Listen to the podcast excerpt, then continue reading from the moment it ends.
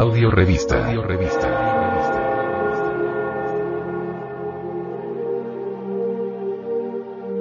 Gnosis. Gnosis.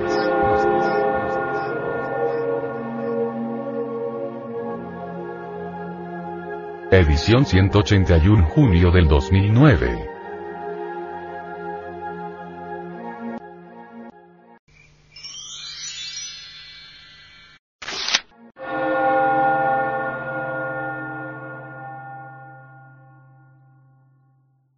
Editorial.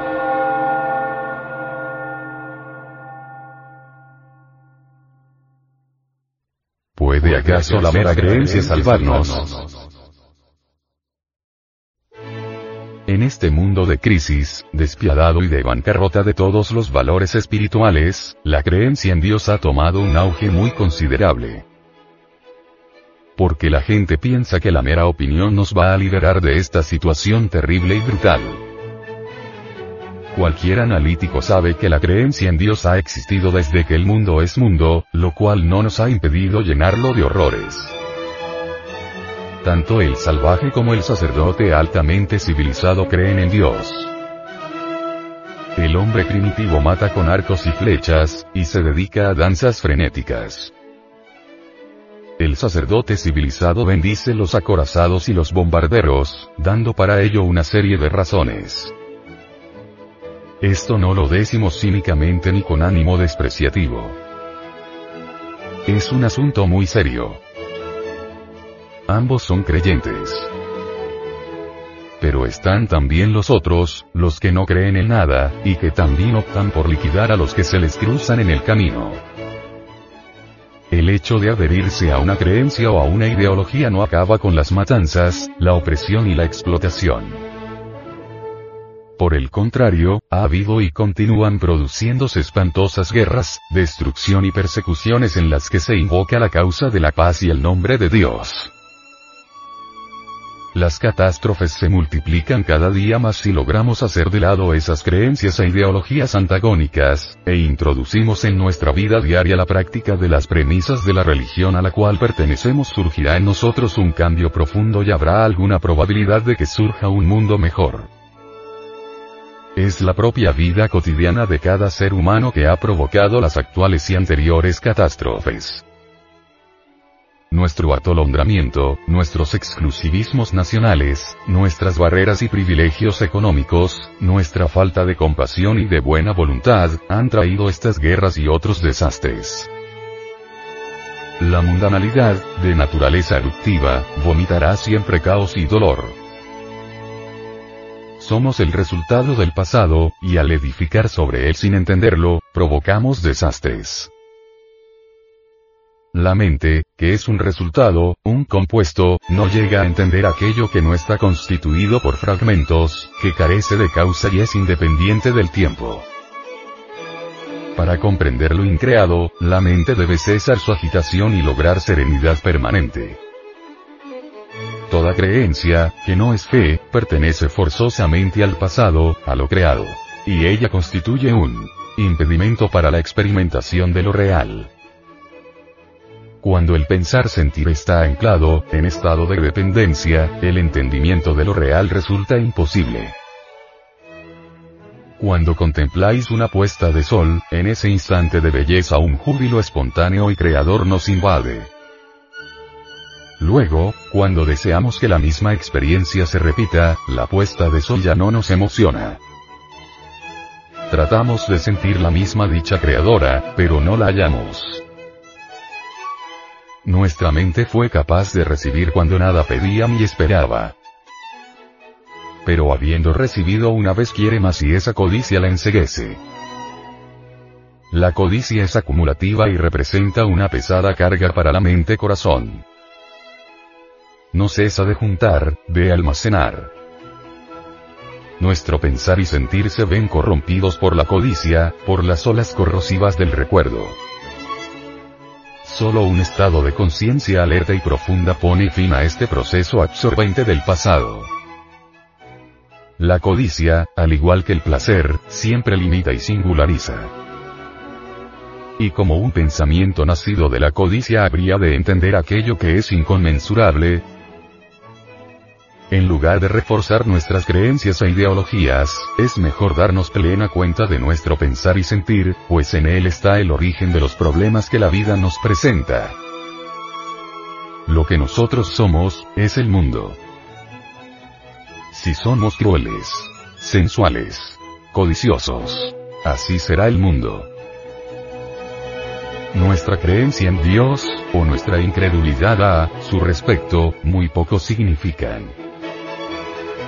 Solo con nuestros pensamientos rectos, sentimientos rectos y acciones rectas, en efecto, haremos del mundo una cosa maravillosa, humana un lugar de paz, de compasión y de sabiduría. Y si hablamos así, alguien podría malinterpretarnos y preguntarnos. Díganos ustedes, por favor, cuál es su concepto de Dios. Porque queremos saber si hay Dios, si de un modo profundo podemos entender la intención de esta pregunta, comprenderemos muchísimo la creencia y la no creencia, son obstáculos positivos para la comprensión de la realidad. La creencia, los ideales, son el resultado del temor, el temor limita al pensamiento y para escapar del conflicto nos acogemos a distintas formas de esperanzas, estímulos e ilusiones. La realidad es experiencia auténtica, directa.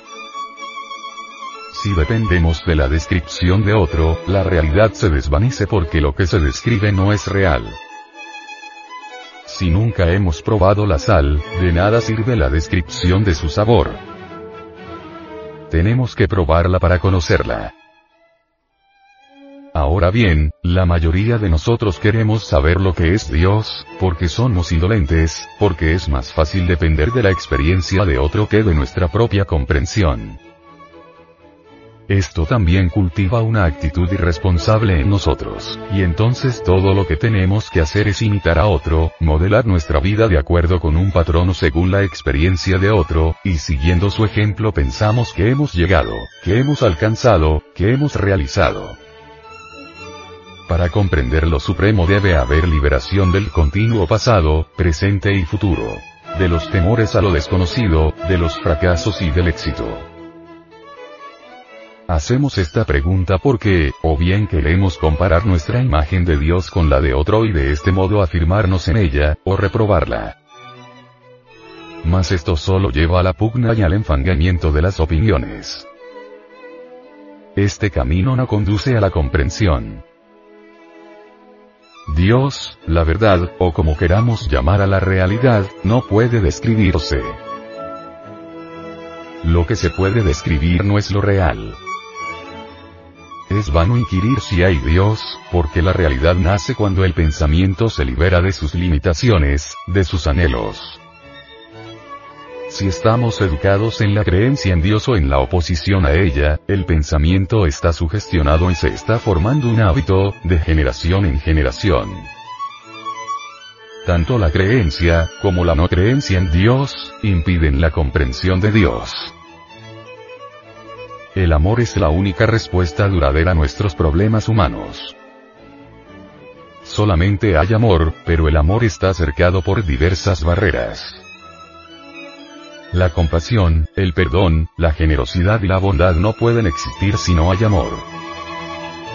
El odio, la envidia, la mala voluntad, impiden la plenitud del pensamiento emoción y es solamente en lo completo, en la plenitud, en donde puede haber compasión, perdón. Las creencias son solo pensamientos. Y ningún pensamiento puede emanciparnos de nuestros errores.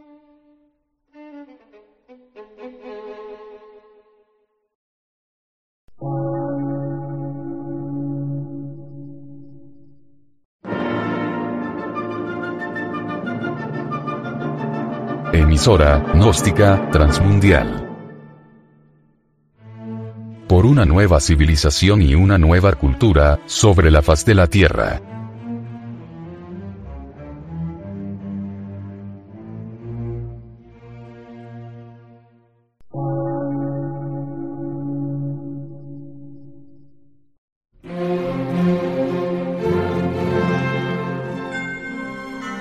Medio de radiodifusión, científico, artístico, místico y filosófico, de la Asociación Colombiana de Centros de Estudios Gnósticos, Antropológicos, Psicológicos y Culturales. A. C.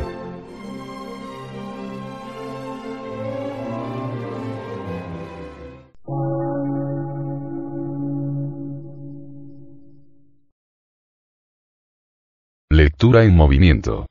Difusión sin fronteras.